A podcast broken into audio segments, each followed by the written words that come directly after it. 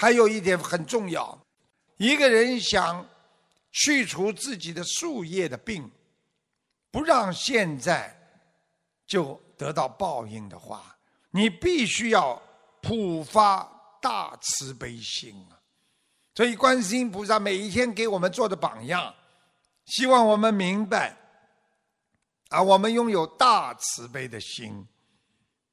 我们不但要现在在这个世界要普发大悲心、大愿心，而且我们还要超度宿世的冤结。不管什么事情，不想超度，你也要学会超度，你也要学会感恩，因为他们让我们知道了一个人的业不是。今世就能消掉的，它能够让我们知道，我们今生不能再去造业，因为我们前世宿业还没还清，所以任何的事情都要学会一种感恩的心。人还有一种病，那就是内伤啊！你看，我们的感情很容易受到伤害，因为别人的不理解，因为自己对别人的不理解，都会。伤害自己的，所以你看很多的疾病、嫉妒、嗔恨、贪爱、愚痴，都会造成我们内伤啊！你看看长期嫉妒的人，你的心就变得越来越痛苦。你经常啊嗔恨别人，你的眼睛就会变得越来越干燥。你的肝和肠就会寸断，所以这一切跟你的生都有关系。所以菩萨告诉我们，一个人要想去除自己身体上的内伤，最好就是诸恶莫作。师父告诉大家，不但诸恶莫作，还诸恶莫想，不要去想，然后要。众善奉行，如果身体上有一些病，可以吃些药；但是你的内伤的病，你就是要学会诸恶莫想，众善奉行。我们人还有一种病，啊，那是外感。外感是什么呢？受到外面的风寒呐、湿患呐、暑啊，就是说。热呀，冷啊，冷病啊，热病啊，还有风啊，啊，寒冷啊，那这些病呢，啊，就是我们说的外面对你的影响。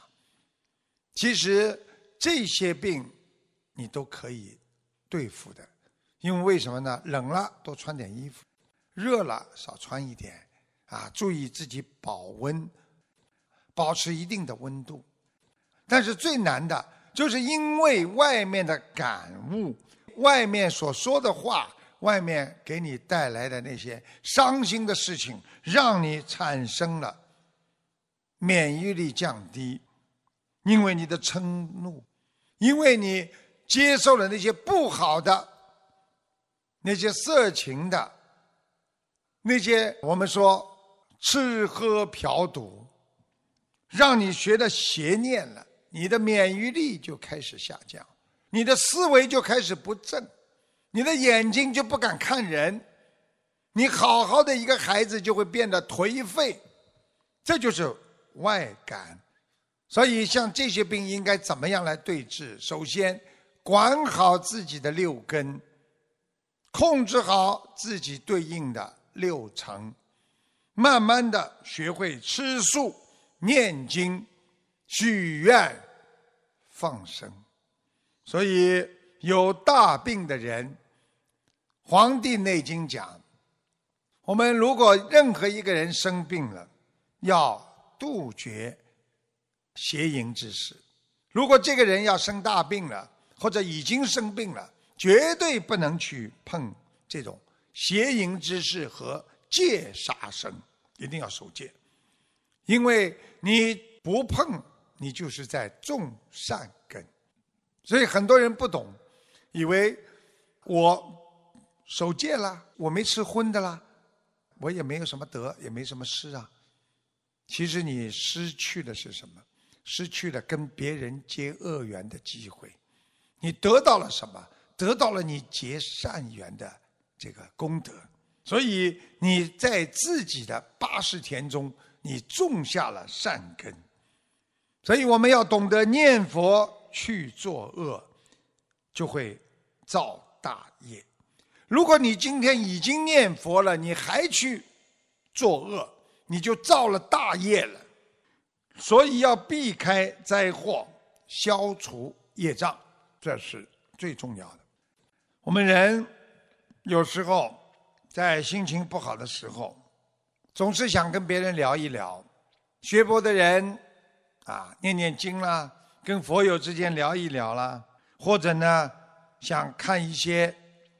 喜剧啦，来调节自己一下内心啦，或者利用自己的啊情绪啊来转换一下。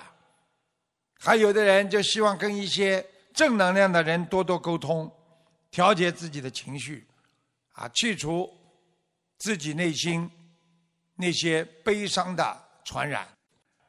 所以在心理学上面也讲，人在内心当中根植了一些法喜，比方说想到一些未来的帮助别人的事，想到了曾经别人帮助你的事情，你的面部肌肉你笑一笑，而神经就会向你的大脑传递那种。脑电波那些信息，快乐的信息，让你的心情会有特别好的感觉。所以我们学佛人就是这样：你帮助别人的时候，你会忘记自己的烦恼，你会从别人身上得到法喜的。别人对你的尊敬，会造成你大脑神经的兴奋。当你能够帮助别人，别人感恩你的时候，你非常容易受到他感恩的传染和影响，变得让自己非常的幸福。所以，能够经常去帮助别人的人，他的内心非常幸福。所以我们说，弥勒佛他帮助了别人，他让别人法喜充满。观世音菩萨的慈悲，我们伟大佛陀的啊这种佛法的传承啊戒律，我们把它融合在一起，就成为了你内心的一种深层次的正能量。所以师父希望你们好好的学佛修心，来改变自我，改变自己内心的那些愚痴。希望大家好好努力。我们学佛要用心，要远离颠倒梦想，实实在在的活在当下，放下自己过多的贪嗔痴慢疑，这样你才能像花朵一样，在自己内心生出莲花般的正能量。去除内心的负能量，我们才能走出低谷，迎来美好的明天。好，下面跟大家啊讲一个故事。佛陀有一次回故乡迦毗罗卫城游化的时候，就是度化众生，暂时呢住在城南的啊尼居绿树的园中。佛陀住在那里。佛陀呢的堂弟摩诃南居士，摩诃南居士，他呢就在这一天呢来礼见佛陀。礼见佛陀就是看见佛陀行礼，然后见佛陀。他对佛陀说：“世尊，现在我们迦毗罗卫城这个地方，物产丰富，人口众多。”而繁华，我每天在这里进进出出，身旁呢常有狂奔的象啊、马呀，还有横冲直撞的人，那些车从你身边擦身而过，我常在想，不知哪一天就会被这些狂奔的动物啦或者车啦撞死，而死前呢，又仓皇的忘失了念佛陀。念正法，念生前，所以我担心像这样的死法，我不知道下一辈子会沦落到哪一道，会出生到什么地方。这个佛陀就跟他讲了：莫和南，你不必害怕，你死后会出生到好的地方，你不会沦落到。三恶道去，也不会有不好的报应。这就像一棵大树，从幼苗的时候，它如果就倾向东方生长，继续长大的时候，还是一直朝着东方倾斜的生长。那么，如果是有人一斧子，砍断了这棵树，那么这棵树，你觉得它会朝哪个方向倒下呢？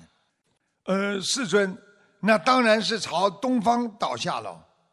莫河南，你也一样，就像有人将装满酥油的瓶子丢进了深水池里，瓶子当然会沉入水底。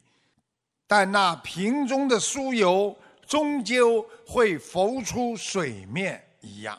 莫河南，你长久以来念佛陀、念正法、念生前，死后，你即使身体被火化了，或者你的身体被弃之于坟场，任由乌鸦、鹰鹫、野狗、土狼的啃食。风吹日晒雨淋，久而久之，你的身体可能就化为灰尘了。但心灵，因为你是经过长期的熏陶，所建立起坚固的信仰和你的戒行、文思、布施、智慧，它就会引领你的心事升华。向于安乐美好之处飞去。对于结果，我们不要去执着，我们才能真正领悟到佛法的真谛。佛陀就是告诉我们，要懂得现象，那就是一个现象。我们要明白，宇宙它是一个整体，这个宇宙它是非常的。丰富的，它蕴含着无量的生机。我们人今天肉身终究会坏，但是我们心灵的境界不会坏。我们从小做好人做好事，我们最后一定到好的地方去。就像一棵树一样，你从小往东面长，即使倒下了，它也是往东面倒。我们修行，就是要严格的把自己的菩提心给修出来，就是要把自己阿摩罗式的第九意识的佛性给找到，契合于我们八十田中的各个心念，这样你才能和佛啊合一，这样的话你才能拥有。菩萨的智慧永远不离开菩萨的佛道啊！希望大家从这个故事当中就应该明白，我们人只要用心，只要好好的努力，一定会有超出的一天。佛不远人呐，而人远佛呀。佛没有离开我们呐，只是我们人去离开了佛呀。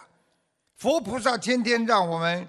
即心即佛，你的心像佛，佛就在你心上。你做的行为像佛，佛就在你的身上；你的语言像佛，佛就在你的口中。因为我们人迷失了自信，迷失了方向，而自己不知道，所以而人就是远佛了。所以很多人就找不到佛。所以学佛要见性，你不见性者，你不会相信佛陀。若见性者，视之为佛。所以，当我们理解佛法，我们认识了佛法之后，我们才能信路，我们才能走出人间的红尘，进入佛陀的无上。正等正觉之道啊！好，今天跟大家白话佛法就说到这里，我们下次节目。